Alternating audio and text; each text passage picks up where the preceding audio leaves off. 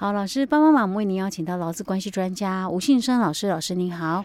佳慧你好，听众朋友大家好。好，是我们继续要延续上一集提到有关于这个雇主之前劳工，因为最近发生蛮多这种情形的。不过我觉得那个都是蛮大的公司呢，嗯，都不是小公司的哈。哎，对。而且上一集我们有提到一些状况，就会觉得说，哎呀，我们的一些劳基法好像也没有办法真正。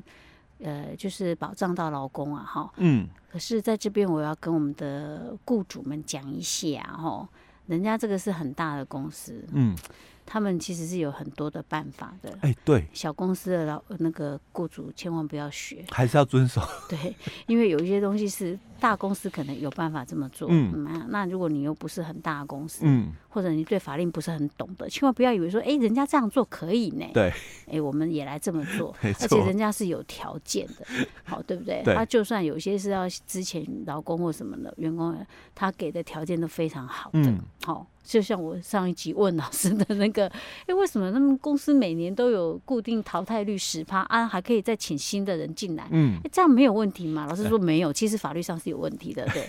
可是问题是为什么这事情都没有被爆出来？嗯，人家给的条件好啊。对，没错，没错。所以没有被被之前的人，没有人会抱怨啊，自然没有人去捅这个问题啊。因为你给的够。对。那我们的雇主们，你不要以为说哦，原来可以这样，那我也。再定个那个每年固定淘汰好了，嗯、那你可能就会出问题。哎，对，不一样的条件哦，哦，不一样的一个这个情况哦，就不同的一个结果。是。那其实我我自己也常分享哦，就是说、嗯、我我每年大概翻开报纸看哦，嗯、那个违反劳动法规的哦，嗯、第一名哦，那、嗯、被处罚金额第一名都是同一家。那个保险公司啊，哦、突然之间觉得有点熟。那他们家也有工会哦，企业工会哦，但他们还是每年呐、啊，都是上那个上榜的第一名，就违规啦，对，违规被罚的第一名都是他哦。但为什么这么多年来哦都是这样子，就是一直被罚哦？那罚不怕？他他有钱呐？不是他有钱，他也有钱嘛？不是不是，而是因为哦，他省的钱，我讲省下来的钱更多，哎，更多。哦，因为他可能违规嘛，嗯。哦，所以没有照规定啊哦去做，所以很多的这个成本，嗯。哦，他就省下来了哦，但他省下来这些成本是，他去缴这些罚金，绰绰有余，哎，绰绰有余，还有赚，哎，还赚很多。是，但我们一般的小雇主，嗯。这可能不适用你。哎，我刚刚一开始还有点开心的，老师刚刚又讲那个例子，就让我就有一点不太开心。好了，赶快回到我们的正题来，来谈谈这个有关于这个呃员工被之前的议题啊。哎，对，那我们接着我们就来谈，那如果是大量解雇，因为我们上一集有介绍到哦，大量解雇的一个定义哦，所以如果是大量解雇的话哦，那公司的程序哦，因为我们有一个程序哦，那他就必须在六十天前哦，将解雇计划书通知主管机关以及相关单位还有人员哦。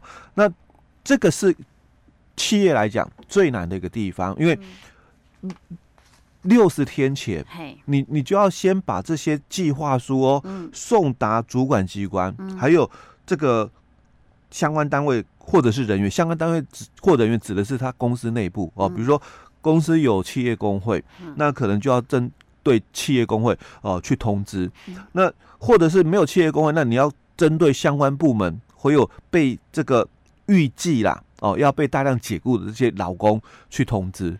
那我怎么可能在六十天前就先讲这些事情？啊，一定是最后嘛才告知的。哦，一定是最后员工才知道嘛？怎么可能在六十天前就就通知他们哦？所以大多数的企业哦，他不想去处理这种大量解雇的议题，所以我我们才会在媒体有看到嘛。那有些公司采优退方案哦，那有些公司就采取什么？采取我是派遣啊的一个作业模式哦，所以我我就不会碰触到这个大量解雇的一个门槛哦。那所以。我们接着再来谈另外一种情况的一个做法，因为我不属于大量解雇了，嗯，那我只要很单纯哦，嗯，就是之前员工，嗯，依照这个就业服务法三十三条，嗯，我必须在十天前去通报当地主管机关就好。啊，之前员工十天前呢？哎，可是这有人数限制吗？没有，因为。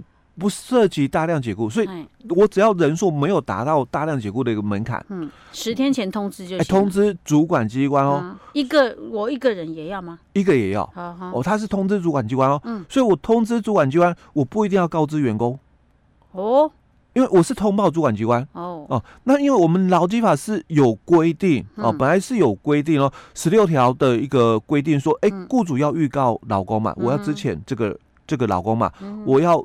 按照就是年资，嗯。哦，满三个月以上未满一年的可能是十天前，嗯、一年以上未满三年的可能二十天前，嗯、那三年以上的我可能三十天前预告嘛，哦，嗯、但是我没有预告哦，嗯，我只要付预告工资就好，是，哦，所以我可能不需要啊，哦，嗯、就预告员工，嗯。哦，但我可能要。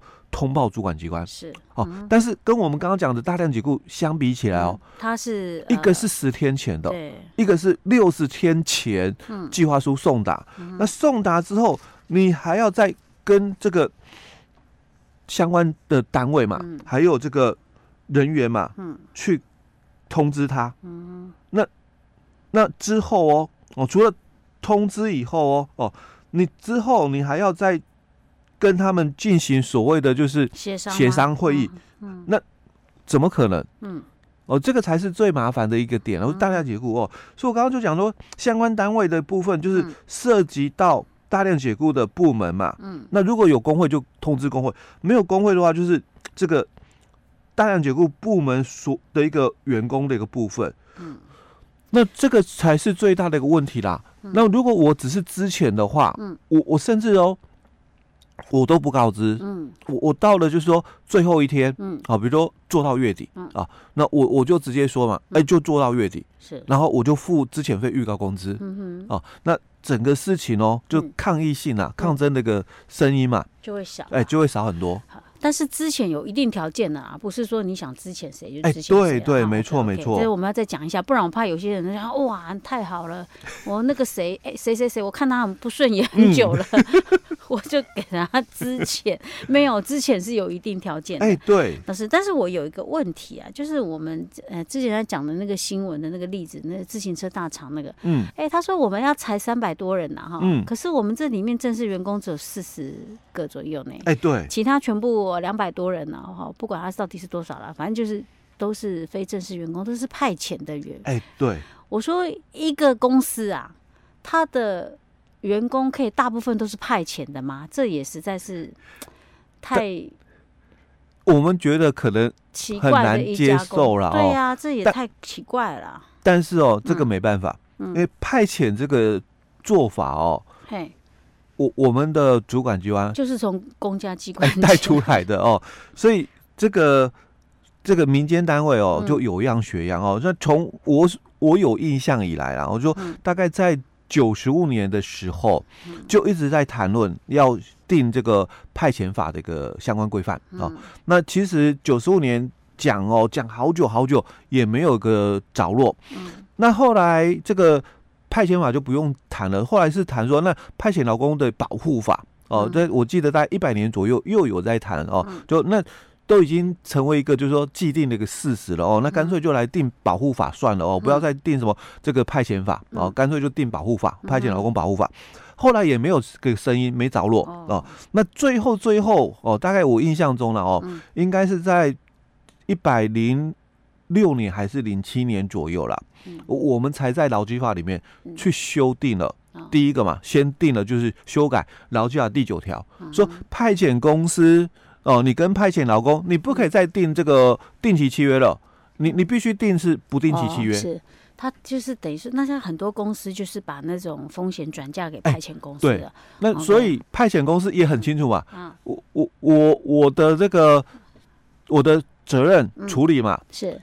当然，你们会把这个利益哦，就是我们讲生意啦，给我做嘛，我一定要承担相当风险，是，就是法律风险。对，所以当初他们在接的时候嘛，都是跟派遣老公嘛，签定期契约，所以我们才会法律规定嘛，啊、说你你应该要定不定期，你怎么可以定定期的啊？所以第一个修法就先修改第九条，嗯，然后再去增加了，就是说这个十七条之一转挂的一个禁止，嗯，也很清楚，你们其实。面试的，就是你公司的员工啊。那你们只是被公司要求哦，到我派遣公司这边来过水投保。那其实我就应该去查这个。哎，这么高的比例，我觉得。所以后来才会有这么一个修法哦，就是十七条之一转化禁止哦。那之后又有就是说，这个派遣的老板哦，没有把这个薪水给派遣老公哦，所以我们也修改了嘛。二十二条之一的部分就是，假如。是这种情形的话，那派遣公司哦，你还要再付薪水给这个派遣老公哦。嗯、那这个是二十二条的一个之一的部分。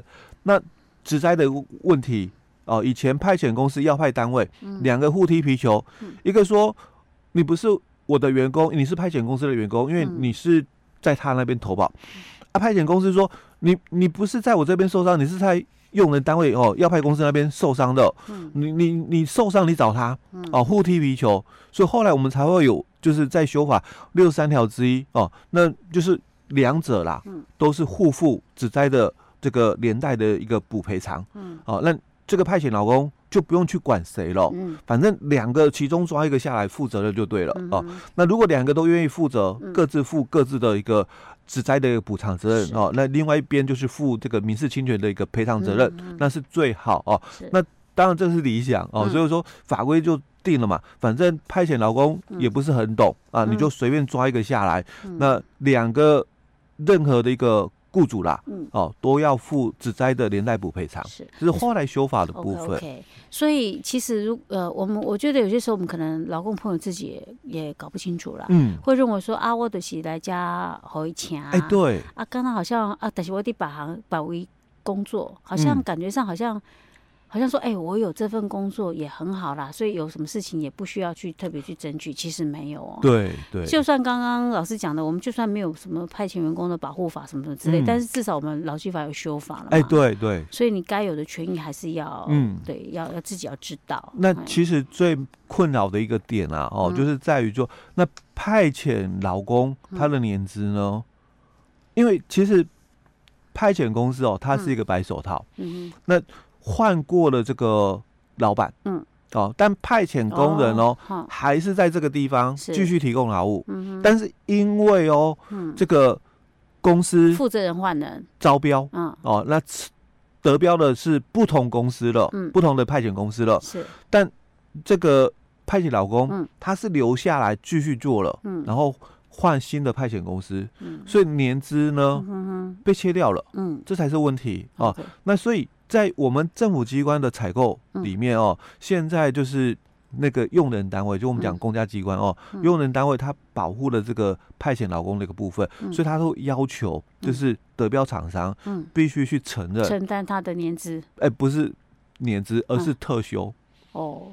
哎，他只有这一块特修的一个部分哦，他必须承认。OK OK，可是这是只有在公家单位啊。哎，对，一般民间机构可能就没有，很难接，很难去要求规范。所以我觉得那个派遣劳工保护法还是要给他，哎，还是要有比较好啦。对，这个看能不能劳工团体去争取。哎，对对，因为毕竟像现在这种趋势会越来越越来越多。嗯，哎，现在都是大公司这么干。哎，对。以后搞不好连中小型企业都这么做，都也这样做，对，我就变成正式员工的比例很低了，其他全部都用派遣，都派遣，对，因为它的成本会降低非常多，包括管理的成本。嗯嗯嗯。好，OK，好，老师，我们下一集再继续跟大家讨论。嗯。